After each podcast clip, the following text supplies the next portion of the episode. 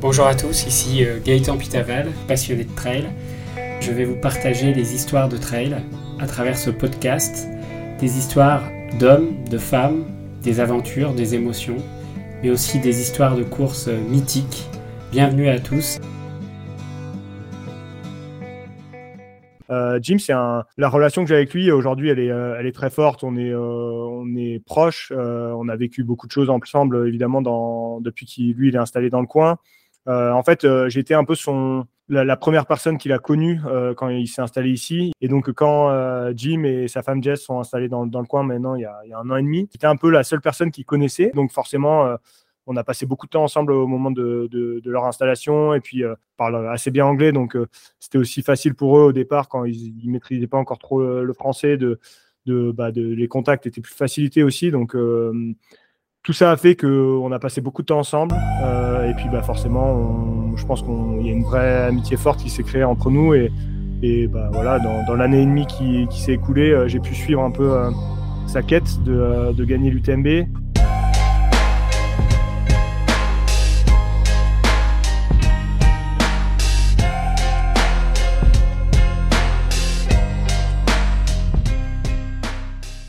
Bonjour à tous, bienvenue dans ce nouvel épisode de Trail Story. Aujourd'hui, je suis ravi d'accueillir un vidéaste et photographe de renom, Simon Duguet, que vous connaissez peut-être euh, via sa chaîne YouTube. Ça va Simon, tu vas bien? Salut Gaëtan, ouais, ça va, super. Euh, merci beaucoup de me, recevoir. C'est un plaisir de pouvoir un peu discuter avec toi. On se connaît depuis euh, plus longtemps, mais ça faisait un moment qu'on discutait de, faire cet épisode ensemble c'est un plaisir d'être là ce, soir. Eh ben, merci à toi. Alors déjà, Simon, est-ce que tu peux te présenter pour les auditeurs et nous dire bah, de quelle région tu viens et puis euh, depuis quand tu gravites un peu dans le milieu du trail et, et de l'image, entre guillemets? Alors, euh, je vais essayer d'être euh, d'être concis. C'est pas forcément ma, ma, plus grande qualité en général, mais mais il y aurait tellement de choses à dire. du coup, donc Simon Duguet, j'habite aujourd'hui, je vous parle depuis Beaufort, dans le massif du Beaufortin, en Savoie. J'habite ici depuis quatre ans maintenant. Auparavant, j'ai eu euh, plein plein de, points de passage entre guillemets, mais peut-être on, en rediscutera. Je suis arrivé dans le monde de l'image euh, un peu euh, de façon détournée, si je puis dire. C'est-à-dire que j'ai d'abord eu une, période où je faisais du journalisme, et donc pour le journalisme, j'ai eu des besoins de d'images, tout simplement, que j'ai commencé à faire moi-même. je me suis pris de passion pour pour euh, cet art, euh, qui est la photo d'abord, puis après euh, la vidéo. Et je me suis rendu compte que ce que j'aimais profondément, c'était d'abord de raconter des histoires et que je pouvais très bien le faire par l'image et pas forcément que par l'écrit. Donc c'est comme ça que petit à petit, je me suis détourné vers l'image et, et, que j'en suis arrivé où j'en suis aujourd'hui, à avoir créé une, une, société de production, Emotion Ridge, et puis, et puis voilà, m'installer ici dans le Beaufortin pour être entouré de ces, de ces montagnes qui m'inspirent au, au, quotidien. Ok, alors voilà, une passion pour l'image, mais à la base, je crois que tu as une formation, enfin, tu as fait Sciences Po, euh, Sciences Po, je crois, et que tu étais même collègue de promo avec euh, Baptiste Chassagne. Ouais, alors euh, tout à fait. J'ai fait, j'ai fait Sciences Po. Dans, à l'origine, j'ai passé le concours de Sciences Po pour, pour faire du journalisme, justement. puis arrivé à Sciences Po, après, je me suis rendu compte qu'il y avait plein, plein de choses. Sciences Po, c'est une, une, formation très généraliste où finalement on fait énormément de choses. Et puis, bah, à la fin, dans les promos, on se retrouve euh, chacun à faire des choses très différentes. Euh, à Sciences Po, je me suis intéressé particulièrement aux questions de sécurité et de défense, ce qui a fait que, euh, en fait, initialement, ma première carrière, s'est faite dans ce milieu-là. J'ai travaillé au ministère de la Défense, donc vraiment très éloigné de ce que je fais aujourd'hui. et puis après, diverses, diverses choses de la vie ont fait que, que j'ai voulu changer d'air. Je pense que c'est aussi très générationnel. On est dans, moi, je suis d'une génération où on ose plus, je pense, à dès lors que ça nous intéresse plus trop ou alors qu'on a, d'autres envies d'aller faire autre chose. Donc j'ai pris un peu ce, parti-là de, tout quitter pour, euh, pour partir m'installer en montagne, quelque chose qui euh, de toute façon est trotté dans un coin de ma tête depuis longtemps. Et euh, c'est un peu comme ça que je me suis raccroché au journalisme. En, fait, j'ai tiré un peu la ficelle journalisme pour me dire que c'était une bonne occasion, de, une bonne, un bon moyen finalement de, travailler dans le milieu du sport et, et me rapprocher des montagnes. Et c'est un petit peu comme ça que j'ai euh, basculé. En fait, avec euh, le lien avec Baptiste, et effectivement, Baptiste a également fait Sciences Po. Et en fait, sur le moment, on se connaissait pas, nous, à l'époque de Sciences Po. C'est après coup qu'on s'est rendu compte que qu'on était les mêmes générations, qu'on avait fait Sciences Po ensemble, mais que, mais en fait, sur le moment, on se connaissait pas euh, forcément. On n'avait pas forcément les, les mêmes, les mêmes bandes de potes, etc.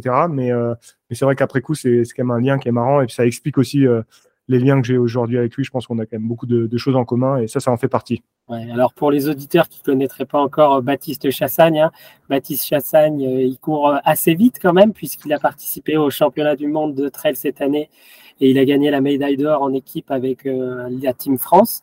Et il finit quand même dixième de l'UTMB euh, il y a quelques semaines euh, à Chamonix. Donc, une belle performance cette année et aussi champion de France de trail par la même occasion. Donc, c'est vrai que Baptiste, il a fait une super progression ces, ces derniers mois et c'est vraiment agréable à voir. Toi, tu t'es orienté vers la photographie et la vidéo et alors moi, ce qui m'a marqué, c'est que sur ta chaîne YouTube, euh, ton titre de ta chaîne, c'est euh, Amoureux des grands espaces. Euh, qu'est-ce qui te plaît dans, dans la mise en lumière de, des vidéos de trail? Qu'est-ce qui te plaît? Pourquoi tu as, cette affinité-là?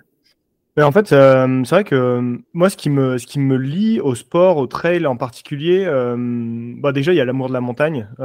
quand dans cette tagline un peu amoureux des grands espaces, c'est toujours quelque chose qui, que j'ai dit. Euh, moi, ça, en fait, dans, dans, les grands espaces, il y a, y a quelque chose qui m'inspire profondément et il y a quelque chose, en fait, qui, le lien avec euh, une valeur qui est, je pense, centrale dans ma vie, qui fait aussi, euh, qui explique une partie de mon parcours, c'est le, c'est la liberté. Aujourd'hui, j'ai décidé de créer ma propre société. J'étais salarié, j'ai décidé d'être entrepreneur. je gère aujourd'hui mes journées un peu, je les rythme un peu à ma sauce euh, parce que aussi j'attache énormément d'importance euh, à la liberté, euh, à la fois la liberté créative, à la fois la liberté de, de ce que je peux faire dans mon quotidien, de comment, de, de quel projet sur lesquels quel projet j'ai envie de travailler, avec qui, etc. Et, et, en fait, je retrouve dans les grands espaces ce sentiment de liberté. Ça me procure cette, cette liberté-là. C'est là aussi où, je puise mon inspiration. Et donc, en fait, c'est assez euh, naturel finalement pour moi de m'être approché, de vivre aujourd'hui dans, ce genre d'environnement parce que c'est là où euh, je considère que je suis le plus en accord avec, euh, les valeurs qui, me semblent chères et qui rythment un peu aussi mon parcours professionnel.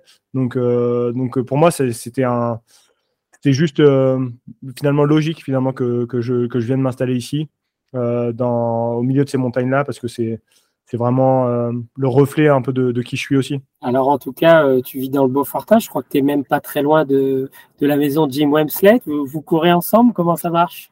Euh, ouais, ouais, Jim, Jim c'est un super, un super bon copain. alors du coup, moi je vis, comme je, comme je disais en introduction, je vis à Beaufort, donc le massif du Beaufortin, il y a, quatre communes. Beaufort est une de ces quatre communes, mais en fait, on parle souvent d'Arèche-Beaufort, qui est qui est Arèche et le, village en fait euh, qui est un peu au-dessus de, Beaufort. Donc euh, les, les ont tendance à, me, chambrer un peu, à me dire que moi je suis l'homme de la ville et que je suis dans la vallée.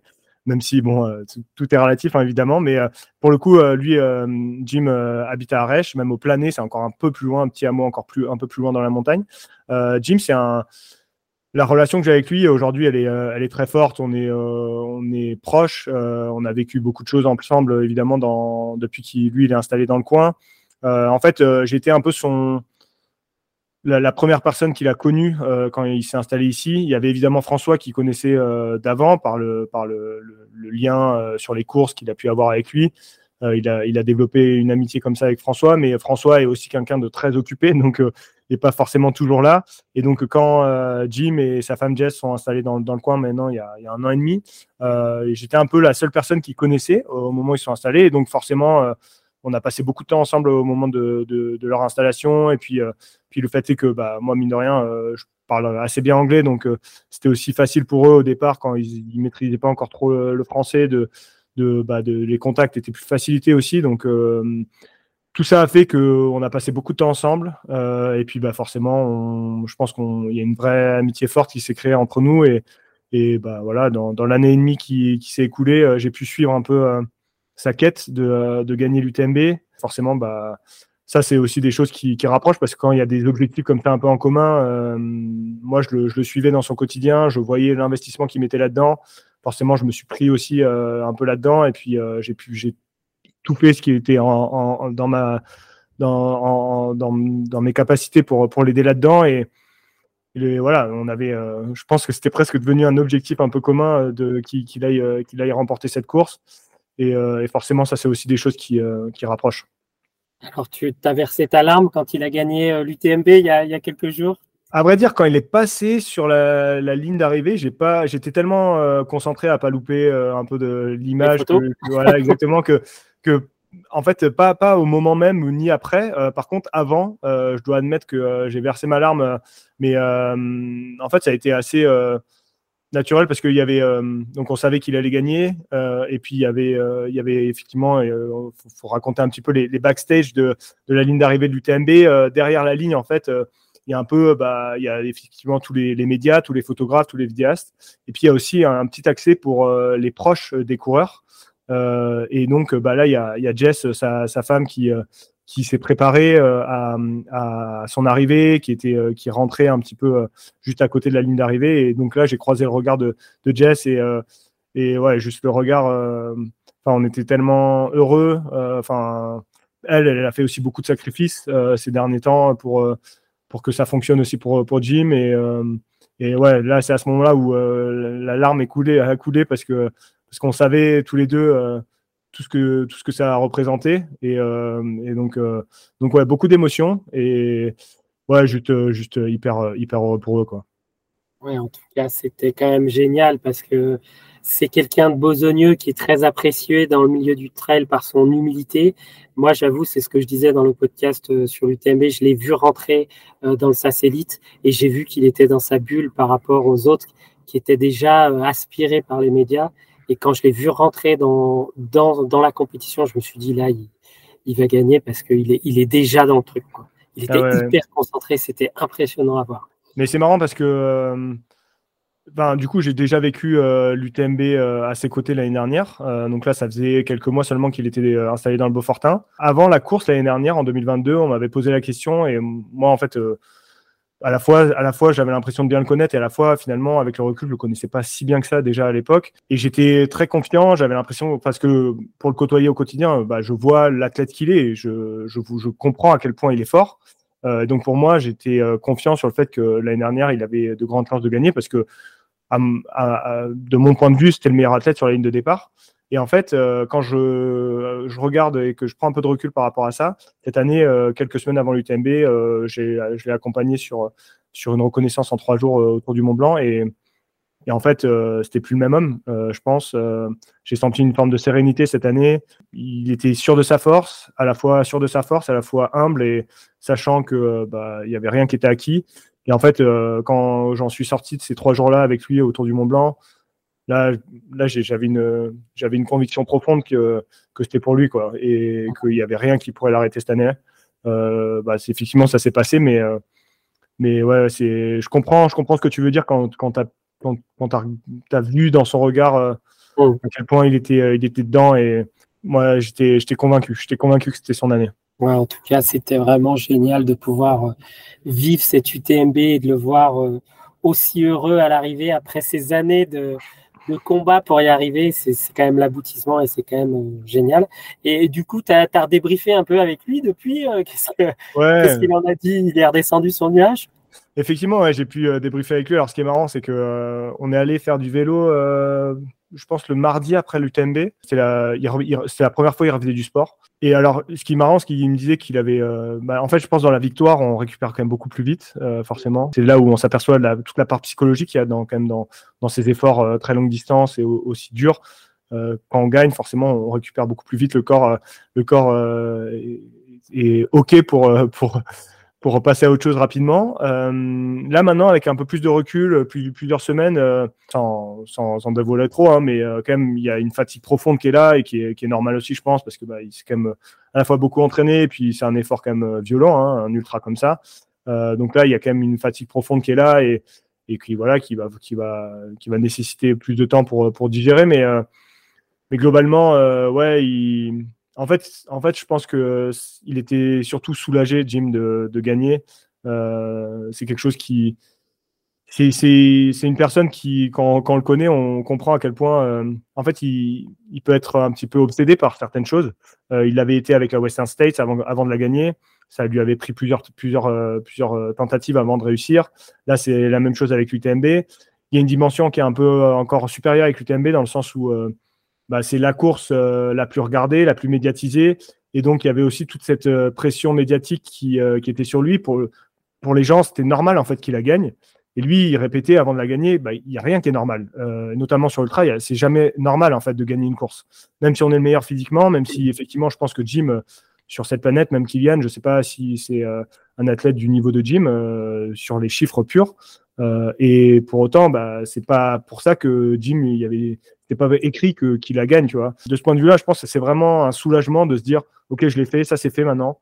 Maintenant, je peux passer à autre chose. Ça va être une, il y aura un avant et un après cette victoire, je pense. Et euh, je le sens, je le sens dans, dans, ouais, dans, même dans, aujourd'hui, il, y a une forme de sérénité, sans doute qu'il avait euh, un peu moins avant, euh, parce que, parce que maintenant, ça c'est derrière lui.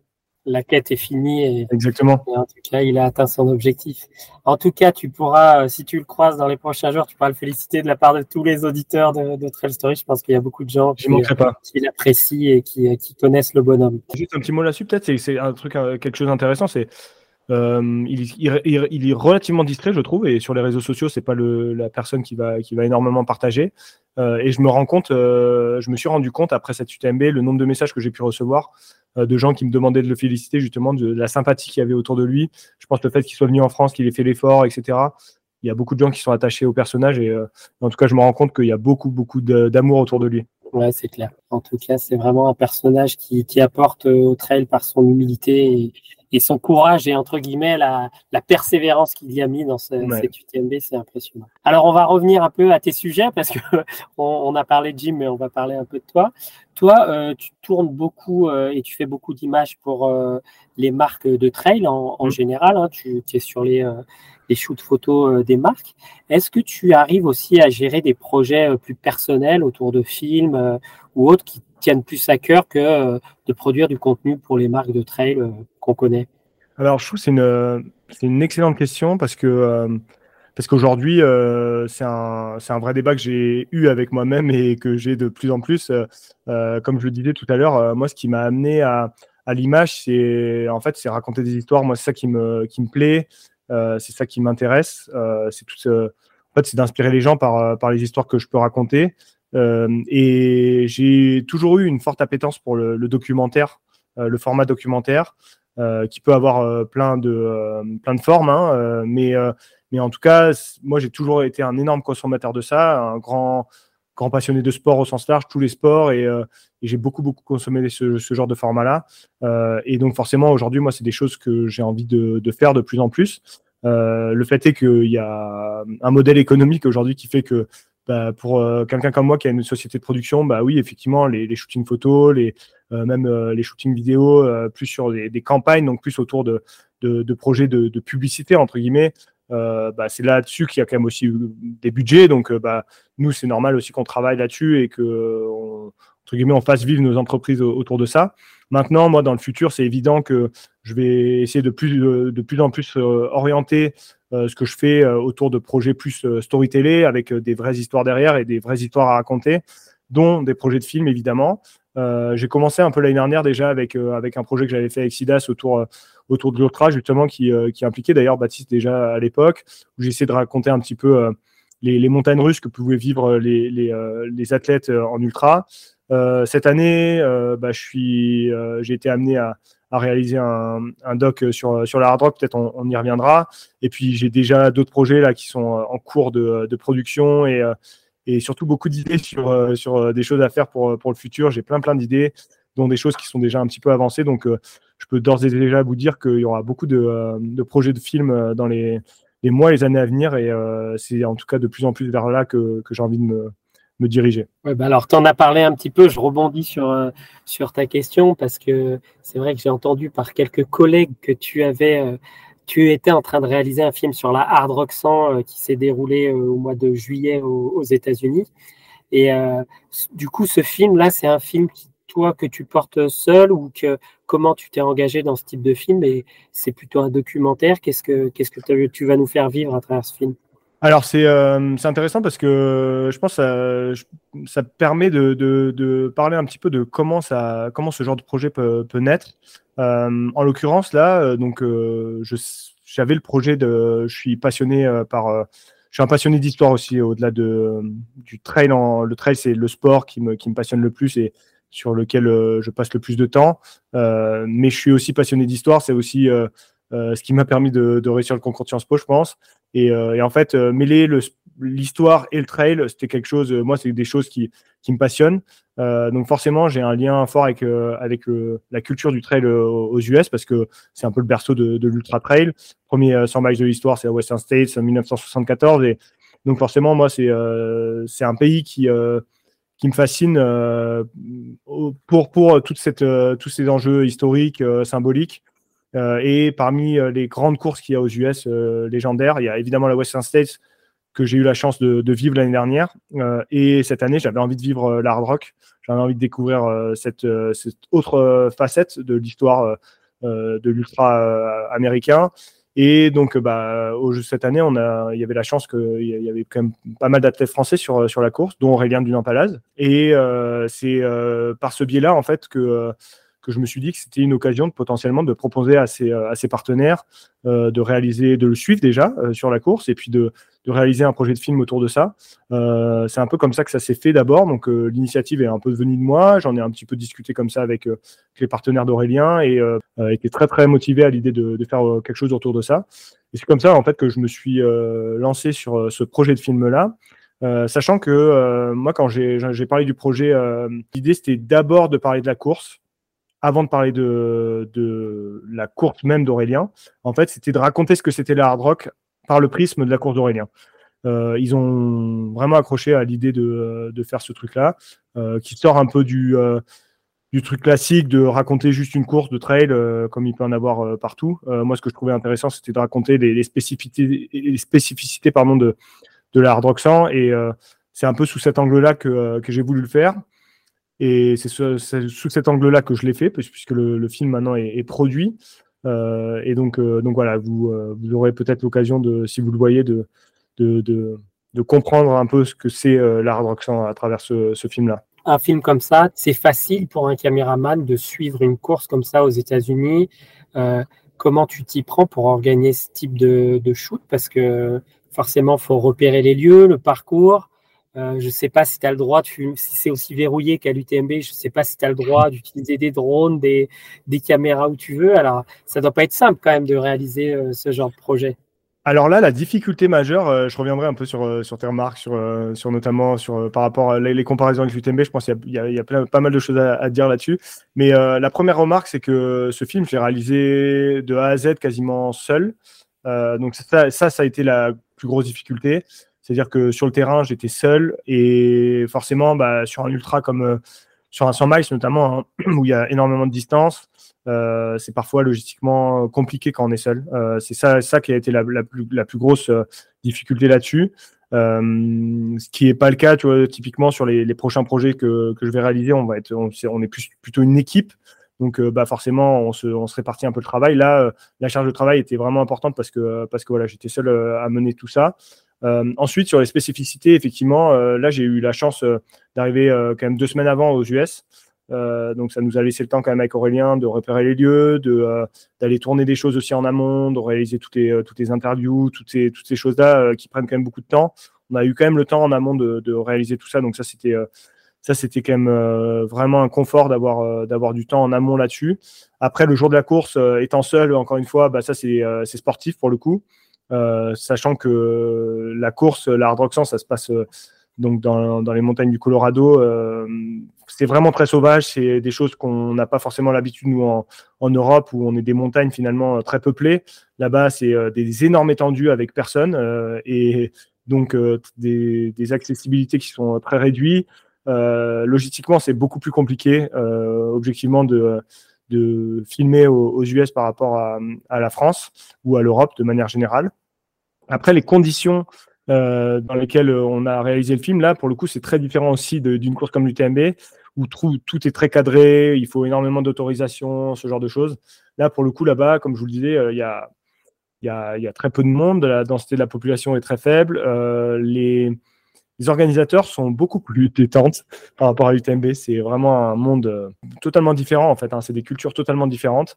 Euh, on a une liberté de euh, déplacement, de faire. En fait, on fait à peu près ce qu'on veut et ça gêne à peu près personne. Et dès lors qu'on reste quand même dans le dans le cadre et qu'on respecte un peu les valeurs de la course, c'est vraiment un énorme plaisir de travailler là-bas parce que en fait encore une fois, hein, je, remets un, point là-dessus, mais moi j'ai besoin de liberté aussi dans, la manière dont, je fonctionne et, là-bas je me sens libre en fait. là où à l'UTMB on se sent beaucoup plus restreint et, cadré. Donc ça c'est une, énorme différence aussi et ça c'est d'autant plus plaisant je trouve de, travailler dans ces conditions. Ok, alors la hard rock hein, pour les auditeurs qui, je pense que vous commencez à connaître cette course. C'est une course donc américaine euh, plutôt d'altitude hein, avec euh, des cols à plus de 3000 et, et 4000 mètres, je crois. Et c'est une course qui est assez dure parce qu'il y a beaucoup de dénivelé. Et surtout, euh, ce qu'on peut dire, c'est que c'est une course où il y a très peu de participants. je crois qu'il y a entre 150 et 200 participants maximum. Et, et donc c'est un parcours, où on est seul quand même pas mal de temps. Hein. C'est pas pas comme l'UTMB où où euh, il y a des gens qui suivent. Là, on peut se retrouver seul au milieu de la pampa. Et quand même, tu as, eu une chance euh, exceptionnelle, c'est que la personne que tu filmais, euh, Aurélien, il a gagné la Hard Rock 100. Et ça, c'est quand même génial de pouvoir faire un film sur le vainqueur de, la course.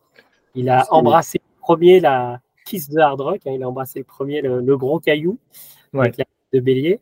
Alors toi, comment tu as vécu cette émotion justement de suivre un peu cette course avec le gars qui lead la course? Effectivement, ça, c'est euh, quand même une, énorme chance, comme tu le dis. Euh, et puis, quand vous verrez le film, évidemment, c'est euh, aussi une part de, l'histoire que je raconte et qui porte aussi le film. Et donc, forcément, quand le coureur qu'on suit remporte la course, ça donne une autre dimension, évidemment, même en, ne serait-ce qu'en termes de, de, communication derrière pour, pour parler du projet. C'est tout de suite plus simple. Maintenant, encore une fois, comme, je le disais, moi, le projet, c'était de raconter ce que c'était la, hard rock au travers de la course d'Aurélien. Donc même si Aurélien euh, était passé à côté de sa course, avait abandonné, euh, avait pas fait le résultat qu'il espérait, finalement c'était pas, on va dire, c'était pas central dans le dans le projet. Et c'est ça qui aussi euh, était intéressant, je trouvais, dans dans l'angle que j'avais choisi parce que finalement, ça permettait de, de réduire un peu cette part d'incertitude qu'il y a sur ce, ce, genre de format. là, quel que soit le résultat, finalement, on avait une, une histoire à raconter qui n'était pas que lié au résultat d'Aurélien. Donc, euh, donc ça, c'était quand même euh, un confort aussi pour moi euh, dans, dans l'histoire que je voulais raconter. Maintenant, c'est évident que, bah, évidemment, quand, surtout qu'Aurélien, en fait, il faut, faut, se rendre compte, hein, pour les auditeurs qui n'ont pas forcément suivi la course, du kilomètre de, à partir de 100 mètres de course, il était devant. Il n'y a jamais, a jamais quelqu'un qui l'a dépassé. C'est-à-dire qu'il a de, du kilomètre 0 au kilomètre 160, il a été devant. Donc euh, forcément, bah, quand on vit ce genre de course, euh, alors euh, c'est des courses, c'est éprouvant de vivre ce genre de course-là parce que bah, il y a des nuits dehors, nous on dort pas non plus, etc. Et forcément, c'est tout l'adrénaline quand, quand, ça se passe comme ça permet de, de, rester éveillé. Et, c'est forcément plus plaisant, hein, ça c'est ça c'est évident. beaucoup d'émotions. Il était aussi suivi par, par sa famille qui le suit toujours sur les courses et qui était vraiment à fond. En plus, c'était le 14 juillet. Donc, euh, fête nationale, ils avaient le drapeau, etc. Donc, il y avait, tout, euh, plein, plein de choses autour de ça qui ont fait que euh, ça a été un super, super moment à, vivre. évidemment, bah, nous, on est, moi, j'étais concentré aussi sur, sur mon travail, mais, mais on n'est pas imperméable aux, émotions et c'est clair que c'était un super, super moment à vivre. Ok. Et en plus, chance ultime, il y avait deux Français hein, qui, qui s'affrontaient et Beniat Marmissol qui termine deuxième de cette euh, Hard Rock 100 2023. Alors ce film, euh, toi, tu, tu, le sors quand? Est-ce qu'on pourra, où est-ce qu'on pourra le voir ce film sur la Hard Rock? Alors, euh, forcément, nous aujourd'hui, un des relais pour nous quand on est producteur de ce genre de film-là, c'est les festivals.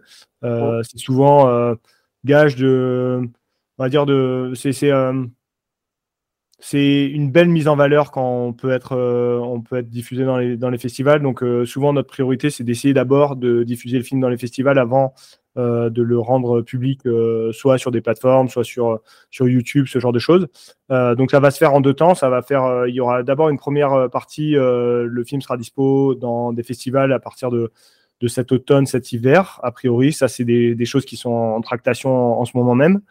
Euh, et puis ensuite, je pense un peu plus tard euh, dans l'hiver, euh, ça sera sans doute disponible sur YouTube. Ça va se faire un peu en deux temps comme ça.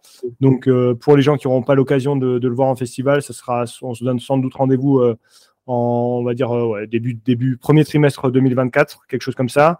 Et puis pour les, ceux qui auront la chance de le, voir en festival, ça sera sans doute fin d'année 2023 pour, pour les premières diffusions. Ok, bon, bah, on a hâte de voir euh, quand est-ce qu'il sortira ce film sur la Hard Rock 100 2023 et, et la victoire de Aurélien. Alors, euh, Trail Story, c'est euh, les émotions du trail. Alors, toi, je sais que tu es un coureur, mais tu filmes aussi beaucoup d'athlètes hein, depuis, depuis que tu es dans ce milieu-là. Est-ce que toi, tu as une émotion là qui te vient à l'esprit? Ta plus belle émotion trail, que ce soit personnelle ou peut-être vécue avec des gens que tu accompagnes? Si tu en as une là qui te remonte tout de suite euh, dans la tête, c'est laquelle? Euh, Sans hésiter, c'est. Euh, en fait, si, en hésitant, parce qu'il y en a deux, il y en a deux fortes, mais que j'ai pas du tout vécu de la même façon.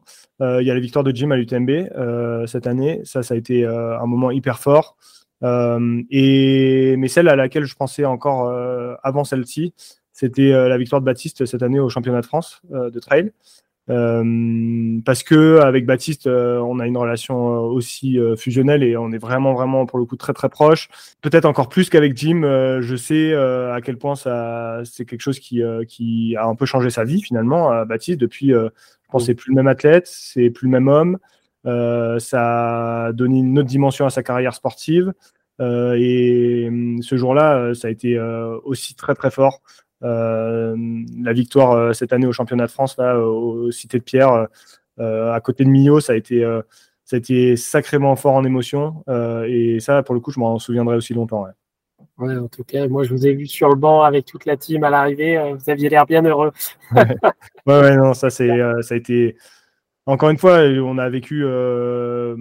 Bah, on a vécu des, aussi, aussi les, moments durs avec Baptiste ensemble. Et, et donc, je sais euh, à quel point, euh, à quel point il est, enfin, c'était important pour lui et enfin, tout que ça a. Euh, on, ne se rendait pas compte de ce que ça allait, aller lui amener cette victoire au championnat de France. ça, ça, voulait dire une qualification pour, pour les championnats du monde, ça veut dire porter le maillot de l'équipe de France qui lui tenait vraiment à cœur. Ça voulait dire un peu, c'est une forme de légitimité aussi. Il s'imposait comme un des meilleurs trailers français sur, sur ce genre de format. Donc, c'était beaucoup, beaucoup de choses. Et, et c'est vrai qu'on est beaucoup. Euh, nous, on est porté par les émotions. C'est pour ça qu'on vit avec Baptiste. Euh, je pense que c'est ça aussi qui nous rassemble. Et ce jour-là, ouais, ça a été. Euh, ça a été très fort, très fort. Ouais, même si l'arrivée était un peu pluvieuse, on en a profité quand même. ouais, c'est clair, c'est clair. ok, très bien. Je crois que tu as couru un marathon en plus, toi, cette année, tu as fait le marathon de Paris, il semble. Tout à fait, tout à fait. Alors, à l'origine, moi, je suis quand même, enfin, je suis venu aussi, je me suis intéressé à ce sport-là parce que parce que j'aime le pratiquer, euh, je le pratique au quotidien. D'ailleurs, euh, c'est pour ça qu'aujourd'hui je m'entraîne, c'est pour euh, essayer de suivre tous ces gars-là avec, avec les caméras entre les mains. Mais j'ai j'ai longtemps, je pense, cultivé une forme de frustration, à, presque à, en fait, à côtoyer tous ces, tous ces athlètes, parce que bah, évidemment, moi, c'est des gens qui sont mes amis, avec qui je, m'entraîne dans, mon quotidien, et donc j'avais un peu l'envie aussi d'essayer d'aller voir ce, que, ce dont j'étais capable.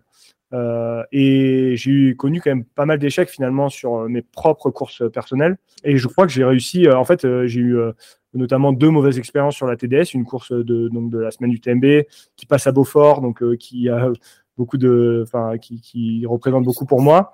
Euh, j'ai vécu deux abandons sur cette course-là et le deuxième abandon m'a fait, je pense, prendre conscience que finalement, euh, j'étais sans doute meilleur pour, euh, pour raconter les histoires des autres que plutôt raconter les miennes. Et, et j'ai fait un peu le deuil finalement de, de moi-même, le Simon sportif. finalement, finalement c'est c'était pas là peut-être que où, où, je prenais le plus de plaisir. je crois aujourd'hui, je prends le plus, ce qui, me, procure le, plus d'émotions et ce qui, me, rend le plus heureux, c'est de raconter les histoires des autres. Euh, et euh, dès lors que j'ai compris ça, je pense que euh, j'ai, sans faire une croix forcément sur, sur les choses que j'ai envie de vivre personnellement, en tout cas, en tout cas, j'ai le curseur est, différent et donc du coup, ça m'a aussi un peu libéré finalement. Et typiquement, je crois que le marathon de Paris que, tu évoquais, c'est c'est un bon exemple de ça. Je suis arrivé là-bas juste sans, à la fois ambitieux parce que je, savais ce que j'avais envie de réaliser, mais à la fois à la fois c'est plus central aujourd'hui euh, mes performances personnelles euh, dans mon épanouissement quotidien euh, ce qui me permet de m'épanouir c'est de raconter les, belles histoires des autres et, donc bah voilà je pense que j'étais assez libéré c'est maintenant comme ça que j'aborde un peu toutes les choses que j'ai envie de faire parce que j'ai envie de faire plein de choses et il y aura plein de choses encore vraiment plus à titre personnel dans, dans le futur plein de projets plein de courses que j'ai envie de faire mais je crois que maintenant j'ai réussi à prendre un peu de détachement par rapport à la performance pure à ce niveau-là, et du coup ça me permet aussi de finalement réaliser peut-être mes meilleures performances. Donc, donc finalement l'un dans l'autre, c'est, c'est, je pense, gagnant-gagnant. Ouais, alors tu es humble quand même parce que je crois que tu as fait une bonne perf au marathon de Paris. Ouais, hein. Ouais non. As fait combien? Tu as fait 2h34, ouais. 2h34. Ouais, 2h34, euh, bah, objectivement, je partais. J'avais fait 2h40 l'année d'avant. Euh, j'avais envie de. Intérieurement, je rêvais un peu des 2h35, passer sous la barre des 2h35. Euh, là, dans les conditions dans lesquelles on, on, les a fait cette année à Paris, avec, avec la météo, avec le parcours, etc., franchement, j'étais hyper, hyper heureux de, de, réussir à faire moins de 2h35. Mais je dois reconnaître que maintenant, j'ai envie d'aller faire moins de 2h30. Donc, donc, euh, donc ouais, bah maintenant, bah, maintenant je, je, suis reparti là pour, euh, pour cet hiver, euh, une prépa marathon pour essayer d'aller chercher les 2h30 maintenant. Ouais, bah en tout cas, j'ai l'impression que si tu t'entraînes avec Jim Wemsley, ça devrait le faire.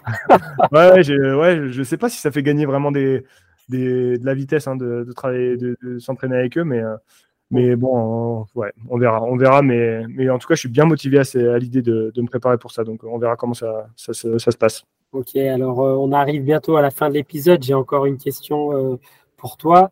Euh, c'est quoi, entre guillemets, tes prochains rêves de projet de film Si tu en as un ou deux en tête, c'est quoi tes, sujets de prédilection? Qu'est-ce que tu aimerais tourner dans, dans les prochains mois, prochaines années? On a tous des rêves comme ça, toi, ça serait Tout à fait. Alors, bah, c'est, il y a vraiment un énorme projet qui va me, qui va sans doute m'occuper sur plusieurs années là, dans les années qui viennent que, je vais un tout petit peu teaser. Je, peux aussi, avant, euh, parler d'un gros projet qu'on a avec Baptiste Chassagne, justement, qu'on va tourner cet automne, là, euh, en octobre, fin octobre, euh, sur lequel je pense j'aurai l'occasion de, revenir et de vous en parler. Là-dessus, là-dessus, il n'y a, aucun souci. Et en tout cas, c'est un, gros projet aussi, là, pour le coup, à très court terme. À un peu plus long terme, j'ai un rêve, euh, c'est de réaliser euh, une série documentaire en fait euh, sur, sur les origines du trail. je, vous, racontais tout à l'heure que j'étais un passionné d'histoire et les origines du trail, l'histoire du trail, c'est quelque chose qui me, qui me fascine, qui me passionne. le trail, c'est une, c'est un sport hyper complexe, à la fois hyper jeune, à la fois relativement ancien, qui mêle énormément de choses, de, beaucoup de cultures différentes. Et c'est quelque chose que j'ai envie d'aller explorer. Euh, et donc, c'est, euh, j'ai un peu ce rêve-là d'aller essayer de raconter euh, toutes les origines du trail, aller tirer toutes ces, toutes ces ficelles-là. Et donc, c'est sans doute un projet de longue haleine, de, plusieurs années. Mais en tout cas, on va me retrouver, ouais, on va me retrouver dans les années qui viennent, c'est sûr, un peu sur les, les, plus grandes courses de la planète pour essayer d'aller raconter un peu l'histoire et, et, les origines de, de ce sport que, qui nous passionne. C'est clair que, en tout cas, pour avoir échangé quelques fois avec toi. Euh, on est tous les deux allumés de la passion trail et, je crois que ça se sent dans tout ce que tout ce qu'on se dit aujourd'hui. c'est clair. Euh, bon, en tout cas, merci beaucoup Simon et puis on a hâte de suivre euh, tes films à la sortie, peut-être dans les mhm. festivals cet hiver. Ouais, ouais, merci Simon. Merci beaucoup, merci Gaëtan. Voilà, cet épisode de Trail Story est maintenant terminé. Je vous remercie de votre écoute. Euh, j'espère que cet épisode vous a plu. N'hésitez pas à poster 5 étoiles sur toutes vos applications smartphone, notamment Apple Podcasts et Spotify. Ça m'aide grandement à remonter dans les charts de classement de podcasts. Nous terminons en musique avec une chanson de Radiohead avec la chanson Karma Police. C'est parti, bonne aventure trail à toutes et à tous.